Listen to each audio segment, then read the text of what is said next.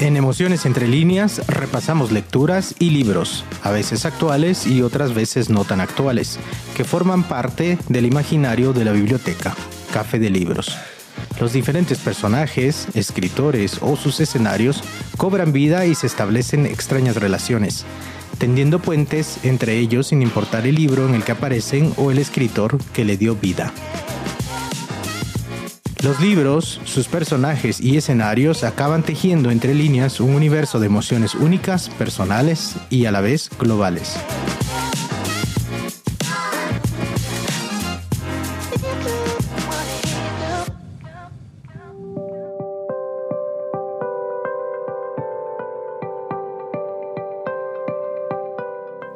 Hoy, en Emociones entre líneas, autopsia de una lectura el lado negro de Suecia.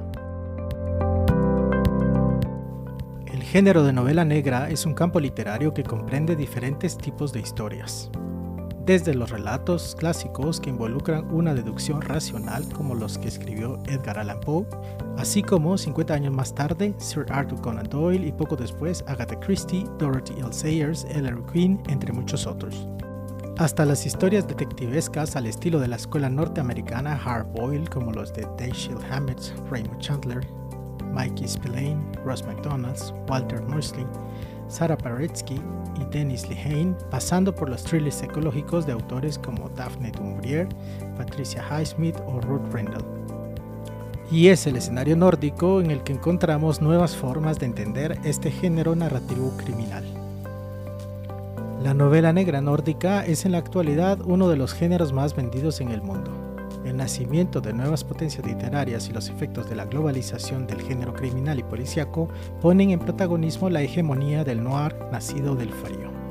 Y en el caso de la novela negra sueca, se caracteriza porque proviene de sagas medievales islandesas y tiene reminiscencias del siglo de oro de la literatura nórdica. La novela negra, escrita en Suecia, cuenta con la presencia de antihéroes con problemas y vicios y se caracteriza por la falta de acción, por la forma de cuestionar a la sociedad, por la introspección psicológica de los personajes, por lo complejo de la narración y por la presencia del alter ego de los autores. Los pioneros en escribir novela negra sueca tal y como hoy se conoce fue el matrimonio formado por Mai Showal y Per Wallow. Más tarde llegaría el despegue definitivo del género con Henning Mankell y su saga Wallander, que daría paso a Camilla Larsberg o Stieg Larsson, que marcaría un antes y un después en la concepción de la novela negra sueca con su saga Millennium. Estos autores han abierto el camino a otros como Asa Larsson y James Lapidus. La novela negra sueca se ha convertido por derecho propio en el mayor referente en los últimos años en cuanto a este género se refiere. Y es que la novela negra, sin importar su origen geográfico, nos atrapa porque como en cualquier drama, hay amor, celos, odio, venganza, sexo salvaje y todos los ingredientes que llevamos en nuestro interior los seres humanos y que debemos reprimir. Este tipo de relatos nos liberan de ataduras cotidianas. Ya lo expresaba Sergio Ramírez, escritor y político nicaragüense y uno de los precursores de la novela negra en Centroamérica, que la novela policial es la nueva novela social.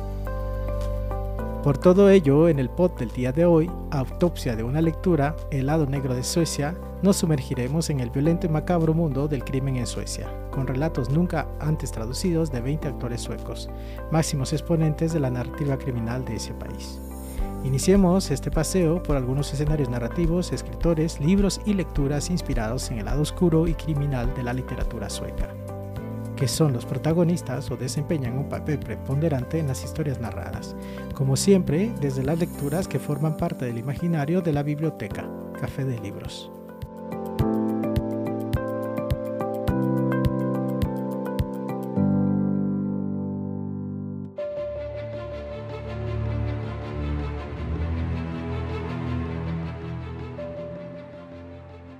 El lado negro de Suecia reúne 17 cuentos totalmente inéditos en español de 20 autores y autoras distintas. Se trata de una selección lo más exhaustiva y ecléctica posible de historias, que plasma la diversidad y la vitalidad de la literatura negra en Suecia. Varios de los autores incluidos en el libro ya han sido publicados con notable éxito. Por ejemplo, al ya mencionado Stig Larsson, pero también otras figuras de la literatura del crimen sueca como Henning Mankell y Johan Theorin, con obras como El guardián de los niños, La hora de las sombras y La tormenta de nieve. Y también hay nombres que quizás resultarán desconocidas para el lector hispanohablante, como Inger Freemanson, Eva Gabrielson, Anna Jansson, Malin Persson Giolito y Verónica Bongschen. En su introducción, el editor de la obra, John Henry Olmberg, realiza un muy interesante recorrido de unos 150 años a través de la historia de la literatura negra en Suecia. Convertida en una nueva potencia mundial del género negro, esta antología presenta una amplia selección de las plumas más representativas de Suecia, puestas en contexto histórico y social mediante un completo estudio introductorio. Estos relatos nunca publicados en español ofrecen un completo retrato del lado oscuro de la nación escandinava, además de un excelente panorama de una narrativa vital, diversa y estremecedora. Este libro es la primera antología panorámica de cuento negro sueco publicada en inglés y en español, y varios de los relatos fueron escritos especialmente para este libro. Ninguno se había traducido antes. Las narraciones abarcan una amplia gama de estilos y temas. Nos encontraremos con relatos cuyo énfasis está en la parte de investigación y deducción, otros más enfocados en lo policíaco, leyendas regionales, historias planteadas a partir de inquietudes sociales o políticas, así como relatos cuyo propósito no va más allá del mero entretenimiento. La elección de autores es muy variada el lector encontrará un cuento creado por la pareja de escritores Mag Haywald y Par Bowle, cuyas diez novelas originalmente publicadas de 1965 a 1975 lograron centrar la atención internacional en el género negro sueco y cambiaron en su totalidad la manera cómo se escribía y percibía ese tipo de literatura en su país natal.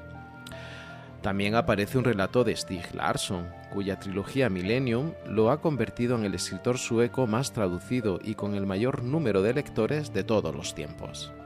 En términos generales, los autores que aquí se presentan han sido distinguidos con 12 de los 20 premios a la mejor novela negra del año que entrega la Academia Sueca de Novela Negra desde 1994, así como 5 de los 8 premios llave de cristal a la mejor novela negra escandinava del año que le han sido otorgados a escritores suecos.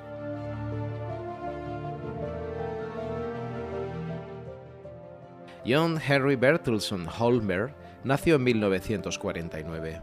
Es un autor, crítico, editor, traductor sueco y un conocido aficionado a la ciencia ficción.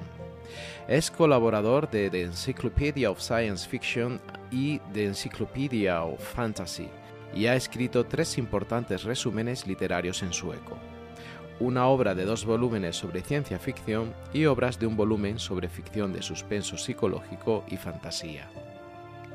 Como traductor, ha traducido al sueco las novelas de Lemon Snicket y muchas de Stephen King. Es un invitado frecuente en la televisión y la radio suecas para debates sobre ciencia ficción y novela.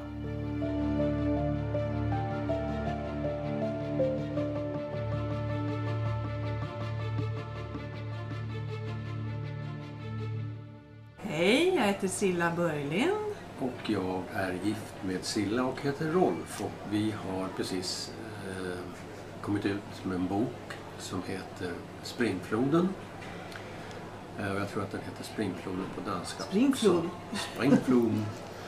Eh, den handlar om eh, ett eh, lik, ett mord som eh, begicks 1987 och som en ung kvinnlig polisstuderande idag får i uppgift att titta på som en cool case-övning över sommaren. Och eh, när hon börjar med det så eh, upptäcker hon att det finns en hel del underligheter i det här fallet. Bland annat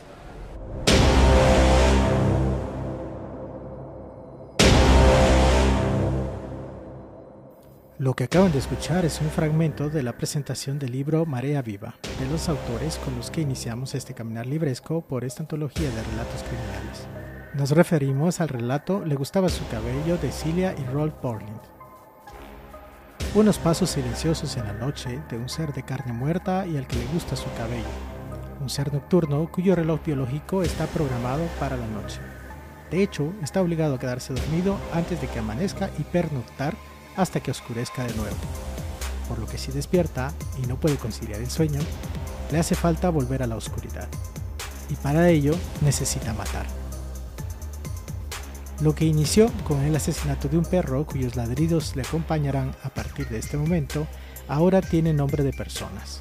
Esther, Gumbor, son los nombres de mujeres de avanzada edad, solitarias y tal vez sin mucha razón por la que seguir viviendo. Y en la soledad de las frías noches de cualquier calle de una ciudad sueca serán sus víctimas. Asesinatos silenciosos en los que la única huella es un hilo de algodón blanco de un tampón humedecido, colgando de las comisuras de los labios de cada cadáver. Le gustaba su cabello es un relato fantástico de terror que explora la perturbada mente de lo que puede ser un asesino en serie, atormentado por sus propios recuerdos. Una mente atormentada que colecciona guantes de piel perdidos que reduce su tamaño sumergiéndolos en agua hirviendo y los cuelga con pequeñas pinzas de madera a modo de exhibición en su cocina.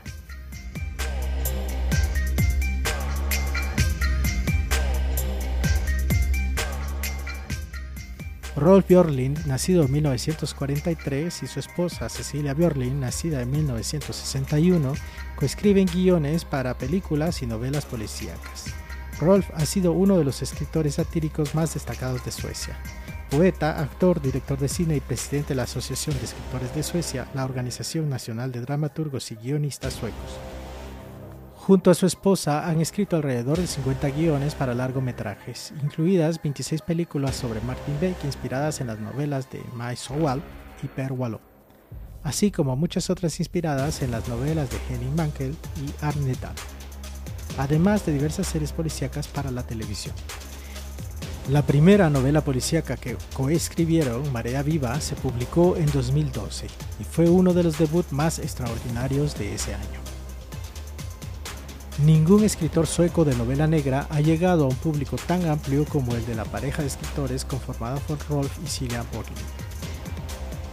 Pese a que apenas en 2012 publicaron su primer libro Marea Viva, se han convertido en los escritores más productivos en el género, tanto de manera individual como en el trabajo conjunto que han llevado a cabo durante más de 12 años. Cabe mencionar que al igual que Rolf y Cilia Björling, en el panorama de novela negra sueco destaca otro escritor, no tan prolífico como ellos, pero que se convirtió en un fenómeno editorial internacional con más de 65 millones de ejemplares vendidos en 50 idiomas. Nos referimos a Stieg Larsson y su trilogía Millennium. Pues bien, él es el indicio que nos lleva a nuestra siguiente lectura. Hacemos una parada literaria en el relato de la esposa de este escritor que, para sorpresa de muchos, es escritora por mérito propio.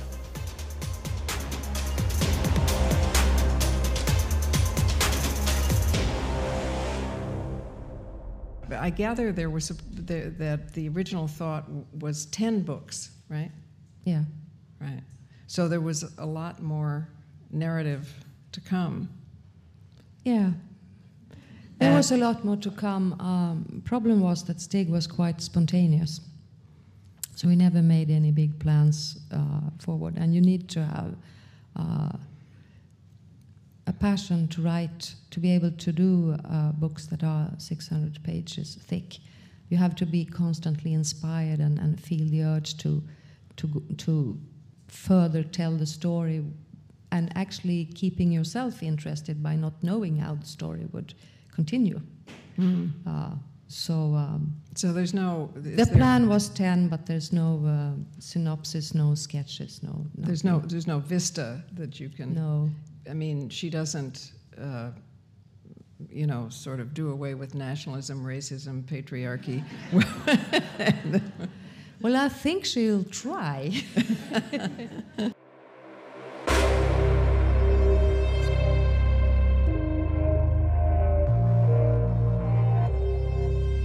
Lo que acaban de escuchar es un fragmento de la entrevista realizada por Gloria Steinman a la escritora de nuestro siguiente relato, Iva Gabrielson, en la que describe su relación de más de 30 años con el difunto autor de la trilogía Millennium, Stieg Larsson, en la que menciona la pasión compartida por las causas políticas, la génesis de la trilogía, las fuentes de los personajes y lugares de cada libro y el legado de Larsson. Damos un paso más en nuestra disección libresca de la antología El lado negro de Suecia con el relato El último verano de Paul de Iva Gabrielsen. El texto que se recoge en este libro es su primera obra de ficción publicada.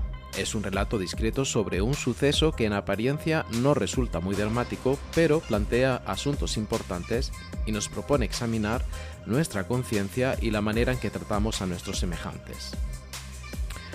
Paul Bierstrom, un viejo viudo de 80 años, vive sus últimos recuerdos y vivencias pasadas tras el fallecimiento de su compañera de vida. Un día, al llevarle flores a su tumba, se da cuenta de que hay otra con su nombre. Gracias a la ayuda de la vicaria Luis, será la primera que ayude al anciano a aclarar la aparición de esta lápida con su nombre. A pesar de la fragilidad de Paul por su avanzada edad, cuenta con el apoyo de personas como la vicaria o el cartero que le hace el favor de entregarle personalmente su correspondencia. Sin embargo, él fallece y es cuando se origina el gran conflicto familiar al aparecer dos testamentos, uno de ellos lega a su familia cercana, esto es, sus sobrinos y nietas, y otro que beneficiaba a Corpalm, el esposo de una de las hijas de la compañera sentimental del fallecido Paul.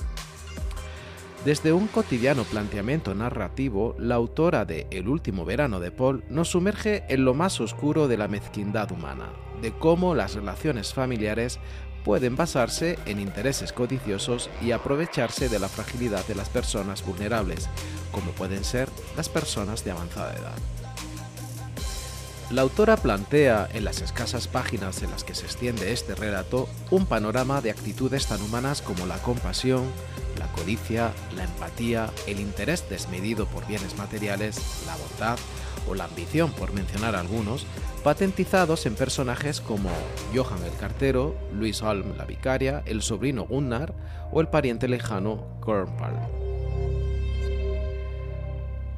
Iva Gabrielson, al igual que Larsson, era gran aficionada a la ciencia ficción en los años 70.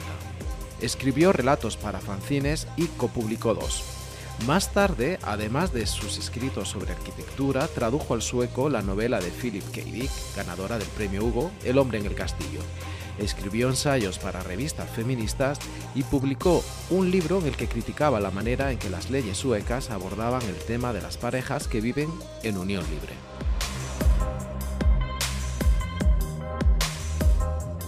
Iva Gabo nació a finales de 1953 en Lubanget, un poblado con tan solo algunos cientos habitantes, ahora son alrededor de 750, en la costa del extremo norte de Suecia. Estudió en la Universidad de Umeå, donde conoció a su compañero de vida Stig Larsson en 1972. Más adelante estudió arquitectura en el Real Instituto de Tecnología de Estocolmo. Trabajó como arquitecta, desarrolladora de proyectos y experta gubernamental en temas relacionados con la construcción y el mantenimiento sostenible. En la actualidad vive en Estocolmo. Para los lectores del género negro, Iva Gabrielson es solamente la compañera de vida de Stig Larsson, a quien conoció durante una manifestación en contra de la guerra de Vietnam en Umeå, cuando ambos tenían 18 años. Fueron inseparables hasta la muerte de Larsson en 2004. En 2011, Iva publicó Millennium, Stig y yo, un libro en el que describe en gran medida lo difícil que ha sido superar su muerte. Tanto Sir Clarkson como Iva Gabrielson hubiesen podido ser escritores de ciencia ficción, algo en primera instancia impensable al leer la obra de ambos escritores. Sin embargo, un guiño similar a un género, que a primera vista no tiene una relación directa con la novela negra, lo encontramos en la siguiente parada literaria. En ella veremos una relación directa entre un asesinato de una ex empleada del Servicio Postal de Suecia y un anillo único de poder para gobernarlos a todos. Efectivamente, no hace falta decir que el indicio que nos lleva a nuestra siguiente parada libresca es el maravilloso y admirado universo creado por el escritor J.R.R. Tolkien.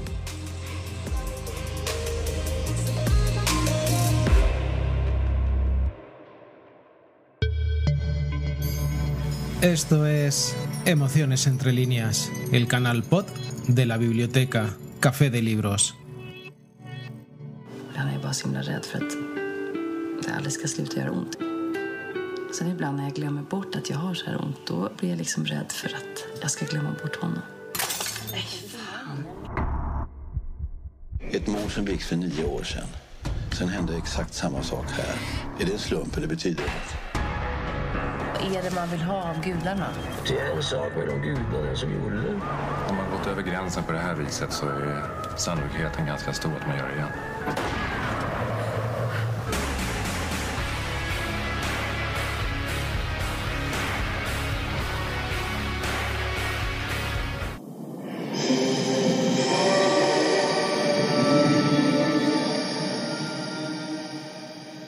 Lo que acaban de escuchar es un fragmento de la adaptación para la televisión sueca de la serie protagonizada por la aclamada actriz Eva Ross, de la investigadora Maria Wern, personaje literario que dio vida a la autora con la que llegamos a nuestra siguiente parada libresca. Nos referimos a la escritora Anna Jansson y su relato El Anillo. El hallazgo del cuerpo inerte de Ellen Borg una jubilada de la oficina de correos en su cabaña da inicio a la investigación por parte de la inspectora María Ward. La inspectora encuentra algunas inconsistencias en la vida de esta ex empleada de correos. Una persona sin mucha vida social que tiene un catalejo en su apartamento y en la cabaña donde la encontraron muerta, con los que puede conocer detalles de las vidas de las personas que la rodean. A duras penas puede llevar una vida digna con su pensión, sin embargo, encuentran cantidades de dinero escondidas en numerosos lugares de su apartamento. Otro protagonista, el niño Frederick Beckson, de inagotable imaginación, sometido al abuso escolar por parte de uno de sus compañeros de clase, que se convierte en testigo involuntario en el transcurso de la investigación y una libreta negra con números sin aparente relación. Serán las piezas que llevarán a la inspectora a la resolución del caso. En las novelas de Anna Johnson se presta gran atención no solo a los crímenes que se cometen y a las investigaciones policíacas, sino a los problemas de su protagonista, policía dedicada a su profesión, que hace malabares para mantener cierto equilibrio entre su trabajo, sus dos hijas, sus romances y su vida privada. Este relato plantea una lectura que se desenvuelve en diferentes escenarios paralelos, provocando que su lectura sea más ágil y desenfrenada a medida en que la investigación va avanzando, incluyendo un elemento que lo hace más atractivo aún. Tiende un puente a la literatura fantástica a través de la imaginación del personaje infantil y al anillo único de poder y el mundo épico de hobbits, elfos y magos, creado por el escritor J.R.R. Tolkien y su saga El Señor de los Anillos.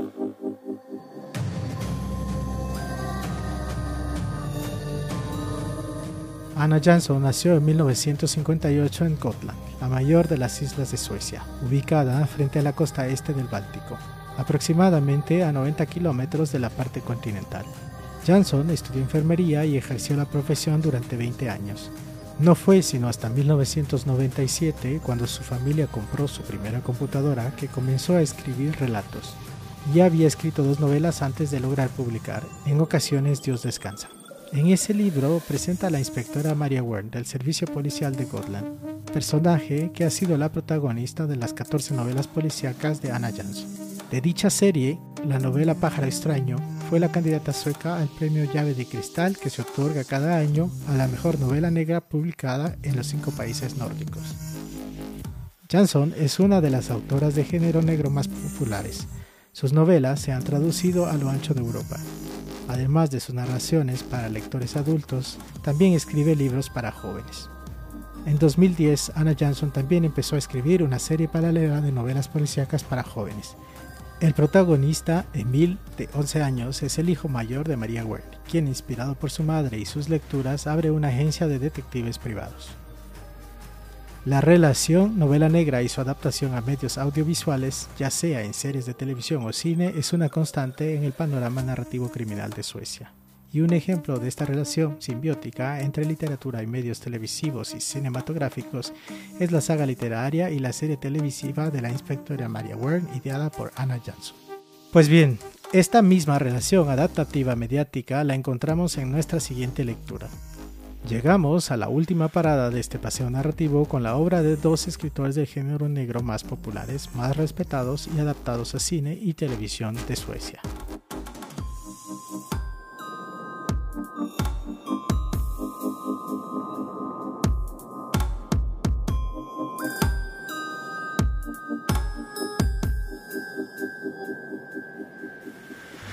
Välkommen tillbaka Martin. Du får inte skrämma oss.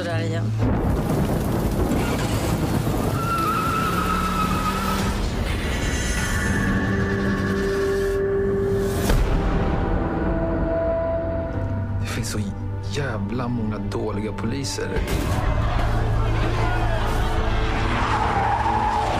Ja, alltså kompetenta poliser kan vi inte ha för många av. Hörde du det Josef? I'm back! Det är alltså den här vägen, den här lilla vägen här, ni åker ut och håller utkik. Vad är det som händer? Tänker att du har någon liten gräddfil in här i polishuset på grund av din morfar? Lite. Men det är inte så det funkar. Om ni bryter sändningen eller släcker monitorn, då skjuter jag gisslan en i taget! Hej då morfar. Hej då.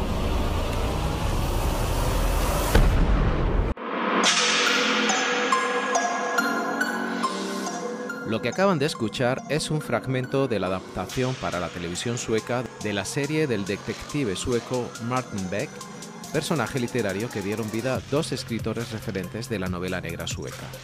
Finalizamos nuestro paseo literario inspirado en el lado negro de Suecia con el relato El multimillonario de Mike Howell y Per Bole. Este relato inédito forma parte de los pocos relatos independientes que escribieron ambos autores. Esta es la historia de Matt Grant, un estafador insólitamente exitoso. Durante la travesía en el Queen Elizabeth, un elegante crucero con una duración de 4 días, 15 horas y 25 minutos, nuestro protagonista cuenta su historia de éxito a dos pasajeros en la ciudad de San Francisco. Descrito como una persona prepotente, mal encarada y de unos 42 años, dueño de una ciudad entera llamada como él y como su padre, Matt Grant, cuenta cómo su padre le dio un solo billete de ida a la ciudad de San Francisco y sin dinero, con el objetivo de que aprendiera a desenvolverse y como prueba de que merecía heredar el imperio económico construido por él. Durante la travesía explica cómo de forma ingeniosa y nada honesta pudo arreglárselas estafando a restaurantes, a vendedores de pasteles y de vehículos de esta ciudad. Además de sus 10 novelas, ambos no tuvieron mucha oportunidad de escribir. Durante gran parte del tiempo debieron mantener sus trabajos remunerados por razones económicas.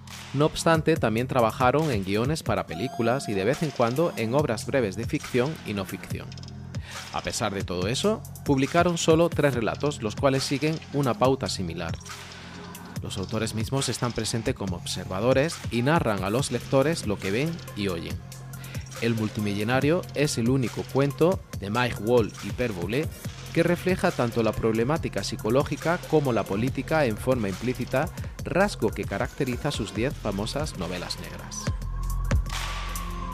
Durante 35 años, Mike Howell y Per Boulez fueron sin lugar a duda los escritores del género negro con mayor número de lectores en Suecia.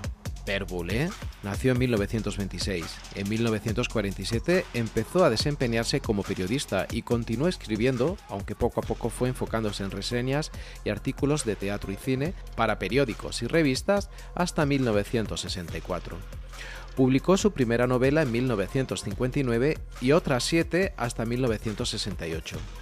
Todas expresan su fuerte convicción política, así como sus inquietudes sobre la justicia social y el abuso del poder. Estos temas son el eje central de las 10 novelas del género negro que escribió en colaboración con la periodista, editora, escritora y traductora Ma Howell, nacida en 1935. Boulet y Howell se conocieron y empezaron a compartir su vida en 1963.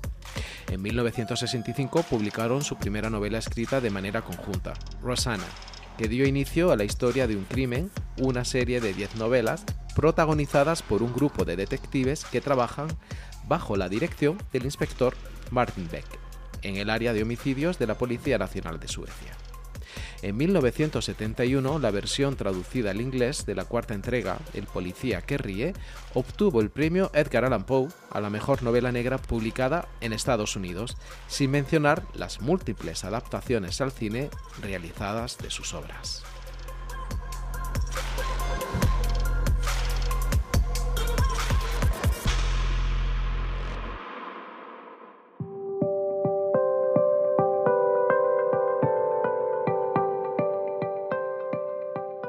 Este podcast sigue la estela marcada por los ya publicados thrillers en el Triángulo Norte de Centroamérica, Bajos Mundos, Lecturas de Alta Tensión y Escribir es un oficio peligroso, y los próximos a publicar Encantadoras y Peligrosas, Narrativas de Mujeres Espías y Bajos Mundos Recargados.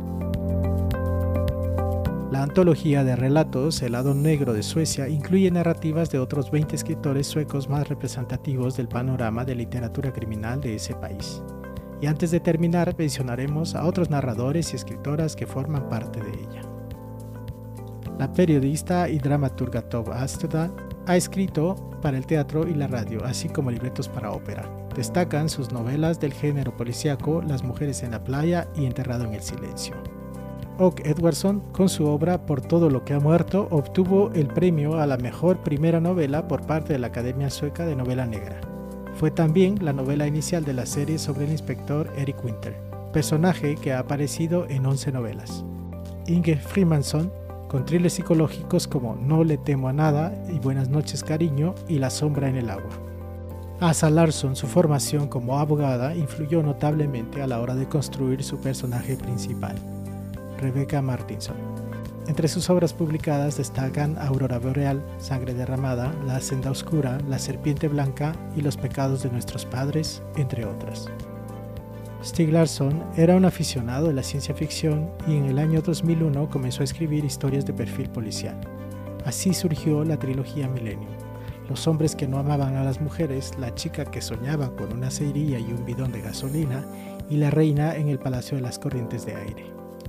Henning Mankell, sus novelas negras dan vida al inspector Kurt Wallander, destacando títulos como Asesino sin rostro y La falsa pista. Nesser, con su obra La Tosca Red, inició su serie de novelas negras protagonizadas por el inspector Van Petersen en la ciudad ficticia de Mardam. Entre su producción libresca mencionaremos Puto de Burkman, La mujer del lunar, Carambola y una historia completamente distinta. En esta última presenta a un nuevo protagonista, el inspector Gunnar Barbarotti, un policía sueco de ascendencia italiana. Magnus Montelius con su thriller de espionaje El hombre de Albania. Dan Orlund con su colaboración con Dan Butler destacan sus obras Asesinato.net y Un hombre casi ordinario. Malin Llorito con sus obras como Batalla de dos frentes, Solo un niño y Más allá de toda duda razonable. Sarah Streetberg con sus narrativas Happy Sally, Escuela de los Sueños y Rio Darling. Johan Theorin, célebre por su combinación de historias oscuras de género negro, folclore escandinavo e historias fantasmas. Destacan La Hora de las Sombras, La Tormenta de Nieve y Libro de Verano. Verónica von Schick, que da vida a la especialista en perfiles criminales Atlea Molin, una heroína mitad sueca y mitad coreana, en sus obras Angla y El Grupo. Caterina Winston, periodista, investigadora y escritora de ficción, da vida a personajes como la fiscal Madeleine Edwards en sus obras Suciedad, Dodergok y el macho alfa. En El traidor y Corazón de piedra, el personaje investigador será la inspectora Charlotta Lugn. No es casualidad el extraordinario mercado de lectores amantes de una literatura que usa el crimen para examinar la sociedad que le rodea. En Suecia existen instituciones preocupadas de promover y fomentar la novela negra. Un ejemplo de ello es la Academia Sueca de Escritores de Crimen. Es una asociación creada en 1971 para promover la escritura de novela policíaca de ficción y no ficción. Cada año, la Academia nomina a la mejor novela policíaca sueca del año y a la mejor novela policíaca del año traducida al sueco. También hay una serie de premios que se entregan de forma irregular, aquellos como la mejor novela debut sueca, el premio Gran Maestro a la Trayectoria, el mejor libro de ficción sobre delitos, el premio a las traducciones destacadas y el premio especial Gran Maestro por logros en novela negra. Cabe mencionar otros premios otorgados en el pasado, tales como la mejor novela policíaca traducida al sueco internacional y el mejor thriller para niños y adolescentes. Otra institución que salvaguarda el género policial en Suecia es la Biblioteca de Detectives Suecos de la ciudad de Eskilstuna, localizada a 120 kilómetros al oeste de Estocolmo. Esta tiene como misión principal recopilar literatura policial en sueco, tanto originales suecos como traducciones al sueco, así como no ficción sobre el género de la literatura policial. La biblioteca fue fundada en 1989 y es una biblioteca de investigación y estudio. Su fondo bibliográfico de más de 17.000 títulos se compone de ediciones suecas originales de 1893 y novelas policiales traducidas al sueco desde 1989.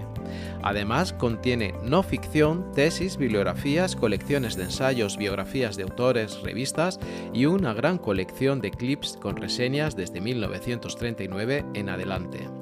Entre sus principales colecciones de esta biblioteca podemos destacar la colección Otto Holm, de literatura criminal sueca y criminología, la colección de Ted Bergman, compuesta por novelas de detectives de Sir Arthur Conan Doyle sobre Sherlock Holmes y todas las novelas de detectives de Ed McBain, la colección Gesta Gilbert de ficción policíaca mixta en inglés, la colección Hanel de libros originales de Agatha Christie y la colección de Olson que contiene principalmente novela negra original en inglés. La biblioteca también posee una colección única de cartas de reconocidos escritores de detectives suecos e internacionales. Aquí podremos encontrar cartas de Mike Howell, de Pierre Waller, Agatha Christie, George Simenon, Johnny Hilderman y Patricia Highsmith. Ahora sí finalizamos esta travesía de libros y lecturas inspiradas en el lado más estremecedor de la literatura de esta nación escandinava. Por cierto, en nuestro boletín informativo incluimos parte de los textos narrados, las fuentes consultadas y otras novedades sobre los podcasts de Emociones entre líneas. Si desea recibirlo por correo electrónico, le invitamos a que se suscriba a nuestro sitio web biblioteca.org en la opción Un podcast de libros. Muchas gracias a aquellas personas que nos escuchan en Ciudad de Guatemala, Jutiapa, El Progreso, Totonicapán y Quetzaltenango en Guatemala, en Estados Unidos, en Virginia, Ohio, New York, Washington, Texas, California, Massachusetts y Pensilvania, desde Andalucía, Cataluña, Madrid, Valencia, Aragón e Islas Canarias en España, Hesse en Alemania, Chihuahua, Yucatán, Ciudad de México, Puebla, Oaxaca, Estado de México, San Luis Potosí, Coahuila, Hidalgo, Michoacán y Guanajuato en México, Pichincha, Guayas y en Ecuador, Leinster en Irlanda, Ontario en Canadá, Francisco Morazán, Ocotepeque, Santa Bárbara y Atlántida en Honduras. Nos volvemos a encontrar en dos semanas aquí en Emociones Entre Líneas, el canal pod de la biblioteca, Café de Libros.